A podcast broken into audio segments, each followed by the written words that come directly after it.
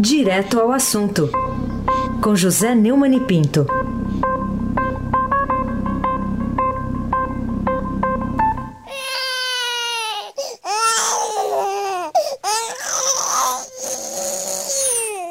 Tivemos que colocar isso na vinheta, vou, né? Vou processar você por vazamento. vazamento. Esse choro aí é do Arthur. Esse choro é do meu filho. É assim Arthur. mesmo, eu, meu Vou processar. Vou botar você na Polícia Federal, ah, hein? isso tá bem. Tá bom então. Almirante Nelson, você já Almirante Nelson. Isso deve ser vingança dele depois da porcaria de jogo do Flamengo ontem. Merecia perder de três do Fluminense. Mas bom dia e bom retorno, Neumann. Bom dia, Raíssa Abac. O craque, é um prazer, uma honra, uma alegria estar de volta à sua companhia e a companhia de Carolina Ercolim, do Almirante Nelson, todo mundo aí, dos nossos melhores ouvintes. Muito bem, vamos então para o primeiro destaque já. Aqui. e não- ninguém vai me dar bom dia, nada. Ah. Bom dia, Neumani. Bom dia, Carolina, bom dia, Almirante Nelson. Tudo bem aí? Tudo. A gente de vez em quando não se importa de ouvir de Fora. fundo um chorinho de bebê, tá? É, fora, um- fora é, noite sem dormir, É. hein? Ó, tá Um aqui do meu lado. bocejo entre um comentário e outro eu também tô é normal, tá? braço. Nesse, nesse começo. Bom dia, Almirante Nelson. Bom dia, Diego Henrique de Carvalho. Bom dia, Juvenal, né? Juvenal? Juliano. Bom dia, Clã Bonfim. É, Alice, Isadora e Emanuel. Bom dia, melhor ouvinte, ouvinte da Rádio Eldorado 107,3 FM. Inclusive, o Arthur de Castro Pinto. Opa, então tá bom, bom dia pro Arthur também. É, vamos falar aqui dessa, desse destaque hoje, no alto da primeira página do Estadão. O PF investiga a invasão de telefones de Moro e do MP, é o título da reportagem. É, o que, que há de mais revelador nesse episódio de invasão dos telefones do ministro Sérgio Moro, na época que ele era juiz também, e do procurador Isa Lava Jato, e que tem agora detalhes também de uma revelação do site The Intercept Brasil. Há um mês a Polícia Federal instalou um, um inquérito para investigar ataques feitos por hackers aos celulares de procuradores da República que atuam na Lava Jato. né? E há quatro dias, outro inquérito foi aberto para apurar ataques ao celular do ministro da Justiça. Ontem, o site da Intercept Brasil divulgou um suposto conteúdo de mensagens trocadas que é altamente é, vexaminoso tanto por parte do ex-juiz e hoje ministro da Justiça, Sérgio Moro, como, eh, como o procurador Deltan Dallagnol, coordenador da Força Tarefa em Curitiba. As conversas mostrariam que Moro teria orientado investigações da Lava Jato. Não me parece que esse, esta seja a função do Moro. Né? O Moro é juiz.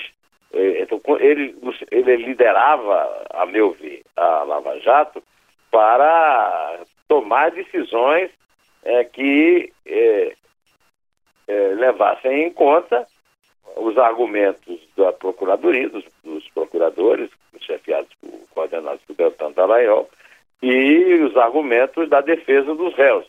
É, o fato de ele orientar a investigação é muito grave e certamente provocará um grande rebuliço jurídico é, nos altos tribunais. A Força Tarefa emitiu uma nota nessa madrugada criticando o vazamento e dizendo que a imparcialidade da atuação da Justiça é confirmada por inúmeros pedidos do Ministério Público indeferidos, indeferidos por 54 absolvições de pessoas acusadas e por centenas de recursos do Ministério Público. É o típico caso é, é, do- da explicação mal dada, da desculpa amarela. Não é por aí. É, o, o vazamento, de fato, é criminoso, como é criminoso qualquer vazamento. Agora, é, é profundamente irônico, no mau sentido da palavra, que aqueles que vazavam, ou, ou pelo menos que são suspeitos de vazar, agora estejam reclamando de vazamento. Isso precisa ser bem esmiuçado e o fato de ter sido eh, divulgado por The Intercept, que tem entre seus fundadores o Glenn, o Glenn Greenwald, o americano radicado no Brasil, que é um dos autores da reportagem, né, que tem a ver com aquele caso lá do, do Julian Assange, né, é, é, isso não altera em nada. O, o site afirma que há conversas escritas e gravadas em que Moro sugeriu mudança de ordem de fase em Lava Jato, além de dar conselhos, fornecer pistas e antecipar uma decisão a Dallagnol. Isso aí é como se diz lá em Campina Grande, mesmo que queijo para a defesa dos acusados, Lula, Palocci, todo mundo que está preso por causa da Lava Marcelo Debrecht, por causa da Lava Jato. Pode até levar a, a algo semelhante ao que aconteceu com o Castelo de Areia, que realmente se dissolveu no Superior Tribunal de Justiça. Carolina Ercolim, tintim por tintim. Muito bem, vou falar também sobre a semana passada e repercussão que pode ter nessa semana, da importância da decisão do Supremo eh, de permitir as vendas de subsidiárias das estatais sem autorização do Congresso, né, Mani? É, o, a Rádio Eldorado aqui, né, nesse noticiário, já leu o, o editorial, mas eu acho de suprema importância repetir que essa é uma decisão histórica, realmente, histórica duas vezes. Histórica porque é correta. É correto que as as estatais possam vender suas subsidiárias sem cair no processo político de sempre. Né? E, e, e, também histórica, porque o Supremo corrigiu um erro dele próprio. E exatamente é esse o título do editorial, é, do qual eu vou tomar a liberdade de, de ler dois parágrafos da, da abertura, para manter o, o, nosso ouvinte por dentro. Ele, mesmo que ele já tenha ouvido o editorial é, editado aqui na rádio, eu gostaria de ler é, esses trechos. É, a decisão do Supremo Tribunal Federal, dispensando a autorização legislativa para a venda do controle de subsidiárias de empresas públicas e sociedades de economia mista, tomada em sessão na quinta-feira passada, como você lembrou, Carolina, reparou flagrante intromissão da própria Corte em assunto exclusivo da direção das estatais. Essa correção reduz a insegurança jurídica nos negócios dessas empresas, condição essencial para a sua saúde financeira e para a confiança dos agentes privados que nelas investem. É, o editorial não, não deixa de dar uma, uma lapadinha né, nos ministros que votam sempre pela confusão, sempre pelo prazo é, retardado. Né? Alguns votos, diz editorial, de ministros do Supremo, no entanto, indicam a permanência naquele tribunal de uma visão contaminada pela política, o que infelizmente prenuncia mais decisões ideologicamente motivadas, como essa que acaba de ser derrubada, Aysen Abac, o craque. Muito bem. O Neumann, o presidente Bolsonaro tem razão quando ele reclama de obstrução da oposição para conceder o crédito suplementar para cumprir aquela regra de ouro que impede o governo de se endividar e dizendo que isso vai prejudicar verbas para programas sociais, como o, o Bolsa Família, por exemplo? Bom, em primeiro lugar, ele tem razão. É claro que se você, se o, Congresso não dá a permissão para que ele se endivide mais 240 milhões, né? é, bilhões de reais. É, realmente vai, isso vai atingir todas as despesas. Agora ele, ele usou um argumento seletivo é, que responde à chantagem do Congresso de uma forma também meio chantagista, né? Ele primeiro ele anunciou que vai suspender os benefícios a idosos e pessoas com deficiência este mês, se o Congresso não aprovar o crédito suplementar de 248 bilhões e 900 milhões. E agora relacionou a dificuldade da tramitação à oposição e ao Partido dos Trabalhadores, o PT. Segundo o Bolsonaro, a oposição está trabalhando para inviabilizar o pagamento de beneficiários da, do Bolsa Família, idosos com deficiência, Plano Safra e Pronaf. Para alcançar seus objetivos, vale até prejudicar os mais pobres. Né? O, o, isso aí é chantagem contra chantagem e, e, na verdade, os prejudicados são os pobres, são os mais pobres. Né? É, é claro que o PT sempre usou, e a esquerda sempre usaram esses, é, os mais pobres, como massa de manobra, como elementos políticos é, de forma bastante cruel até e desumana. Ao fazer isso de volta para forçar uma posição da oposição, o presidente Bolsonaro entra no mesmo jogo. Né?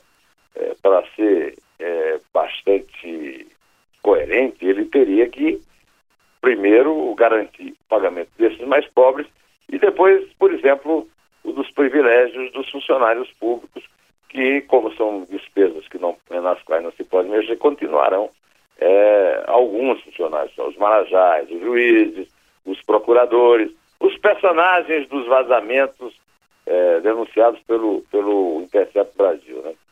É, de qualquer maneira, o, o mínimo que se espera é que a oposição não consiga. Aí, outra coisa é que a oposição não tem número para fazer isso. A oposição pode até obstruir, mas não tem número para impedir que aconteça isso. O presidente também está desviando a atenção para a esquerda, quando na verdade é, a esquerda conta com a cumplicidade de deputados para conseguir número para é, chantagear. No caso, principalmente, o Centrão. É, e o presidente não falou no Centrão na sua declaração, Carolina Colim, tintim por tintim. Neumani, vamos falar sobre o caso Queiroz ainda? É, queria saber, na sua opinião, em que o desaparecimento do ex-motorista de Fábio Bolsonaro para prestar esclarecimentos ao Ministério Público do Rio prejudica né, o filho do presidente da República desde o início do ano. É. é o Estadão mostrou no dia 6 de dezembro do ano passado que uma investigação sobre um suposto. É aquela tal da rachadinha, né? Que o, o, o deputado, o vereador, que frequenta todas as câmaras de vereadores e assembleias legislativas da Câmara dos Deputados, do Senado e tal, em que o parlamentar participa, recebe de volta 80%, 90% dos vencimentos de alguns servidores eh, que não são qualificados para os quadros para os nomeados, são nomeados e, e, ficam felizes da vida de receber por não trabalhar devolvendo parte do dinheiro. Né? É, só que é, essa revelação feita pelo COAF pegou de cheio a família Bolsonaro, porque o senador Flávio Bolsonaro era deputado é, na Alerj e um de seus funcionários, seu motorista, Fabrício de Queiroz, é, também é, foi flagrado numa movimentação atípica de 1 milhão e 200 mil. Argumenta-se que o presidente da Assembleia, o André Siciliano, do PT, é, com sobrenome de chefe miliciano e com apoio do governador do Rio, é, se elegeu presidente da Assembleia e também com uma participação bem maior. Seus assessores, como a senhora chamada Elisângela Barbieri, movimentaram é, 49 milhões de reais, não 1 milhão e 200 mil. De qualquer maneira, hoje a pergunta que se faz em todos os cantos é a seguinte: onde está o Queiroz? O Queiroz, o, o Fabrício Queiroz, o ex-motorista do, do Flávio Bolsonaro, está desaparecido, pagou uma conta no Hospital Alberto Einstein de 134 mil reais em dinheiro vivo, não comparece para depor no Ministério Público e contar sua versão, que o senador Flávio Bolsonaro já disse que era plausível, mas agora já está exigindo também dele uma manifestação, e até o, Paulo Coelho, né, o mago, já ensinou sobre a possibilidade dele não estar mais entre os vivos. Seja como for, o assunto está fazendo seis meses, merece a primeira página do portal do Estadão hoje, é por isso que eu estou lembrando. Onde está o Queiroz? Onde está o Queiroz, dona Alessio Heisen Abac? Fica a pergunta, né? Todo mundo quer saber. O Queiroz e a Elisângela Barbieri. Também, né? Ô Neumann, é... agora está tendo uma semana importante para a reforma da Previdência, né? o relatório deve ser apresentado na quinta-feira, lá na comissão, pelo relator Samuel Moreira. Mas está é, se falando numa greve geral, até a deputada e presidente nacional do PT, Gleisi Hoffmann, está participando dessa convocação nas redes sociais. Como é que você vê isso? Que chance de sucesso teria essa greve? Eu vou ler aqui o, o, o, o tweet da senhora Gleisi Lula Hoffmann. Gente, dia 14 é rua. Vamos parar o país contra a retirada de direitos dos trabalhadores contra essa cruel reforma da Previdência e contra o desmonte do Estado promovido pelo governo Bolsonaro. Greve 14J, 14 de junho, né? Ah, é, é, o, é o hashtag do movimento. Né? Vamos ver. Vamos ver, é uma ocasião para se testar a força do PT e da esquerda junto à chamada classe operária. Eu quero ver, não vai ter operário lá, vai ter só militante. De qualquer maneira, vamos esperar Hoje é 10, faltam quatro dias, e dentro de quatro dias nós teremos uma ideia eh, do tamanho da força política do PT, já que o PT está nos fazendo o favor de fazer uma convocação para que nós possamos medir na rua. Agora eu queria aproveitar para exigir das polícias militares que forneçam os seus cálculos de multidão que é um, é um, são, neste momento, esses cálculos são de interesse público. Carolina Ercolim, tintim por tintim. O que, que, mais prejudica a imagem do Brasil no exterior, Neumann? O ex-presidente Lula está na cadeia cumprindo pena por corrupção, lavagem de dinheiro?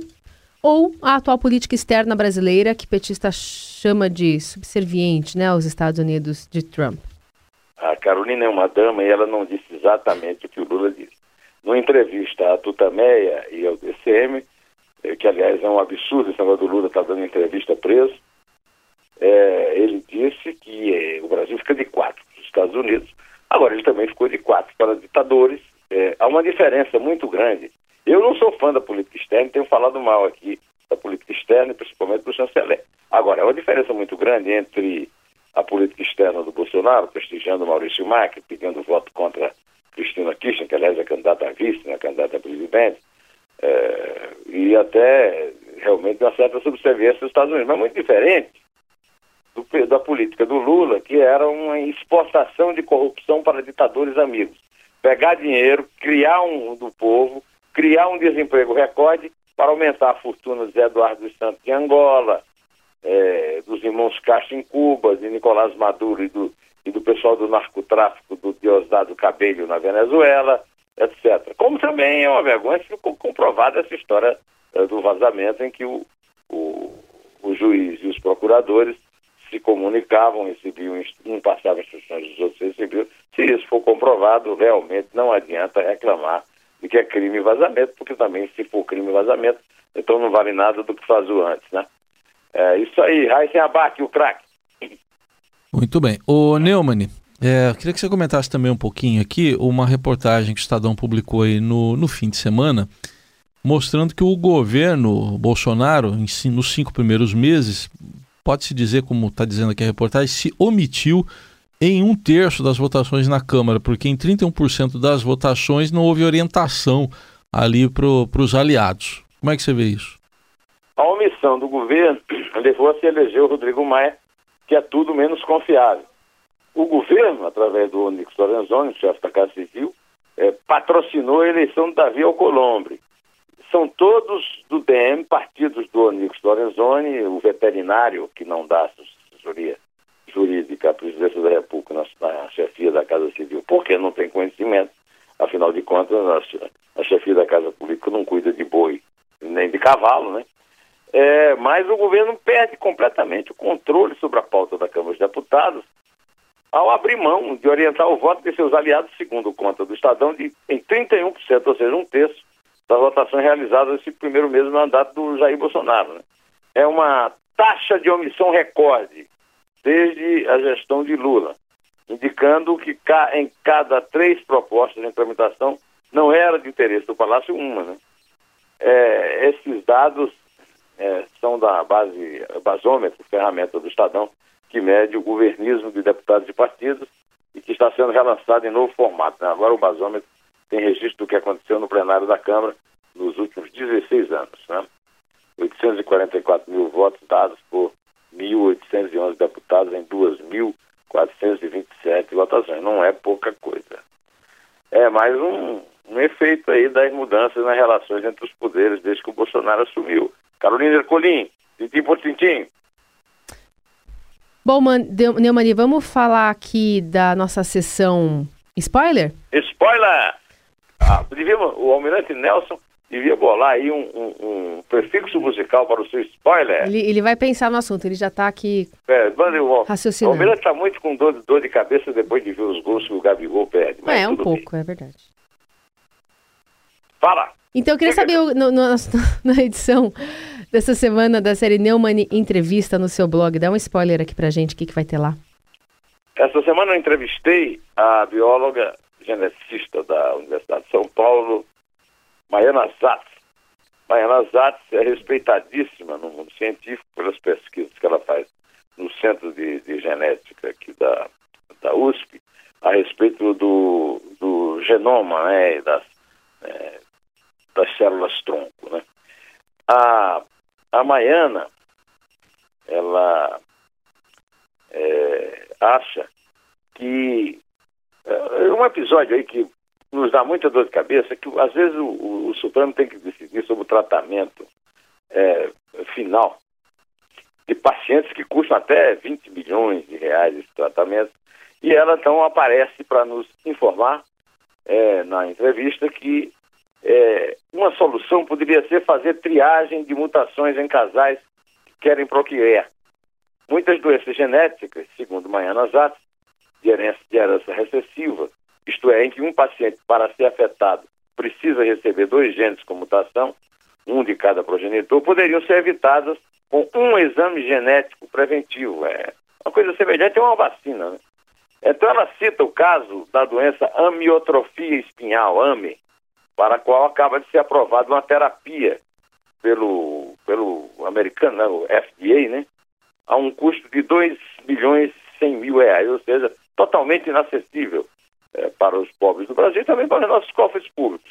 E ela é, também dá uma opinião é, bastante interessante na minha entrevista, né, que o meu blog está editando desde a semana passada, é, a respeito de que, na opinião dela, os professores de ensino fundamental deveriam ganhar mais do que os universitários. Caso dela, os colegas dela da USP. E ser respeitado como são os professores no Japão. E ela dá a, a experiência dela própria. Ela estudou em escola pública e entrou na USP sem fazer cursinho. É, os professores diziam que os alunos de escolas públicas não precisavam de cursinho, né? Hoje não é mais assim. Eu aconselho a leitura, tem tá bombando aí na, na no Twitter e, e, no blog do Neumann no Estadão. Eu aconselho a todo mundo, interessado ou não no caso, que tenha qualquer é, interesse nisso, é, que leia a entrevista de Maiana Zé, a quem eu agradeço publicamente a honra de ter me concedido esta, é, essa divisão, esse compartilhamento de experiência com nossos leitores do portal do Estadão. Carolina Ercolim, me lembra como é que você começa a contar, Carolina? Só tem uma questão que estão perguntando aqui, se Arthur, você já explicou pra gente, mas o ouvinte tem o direito de saber.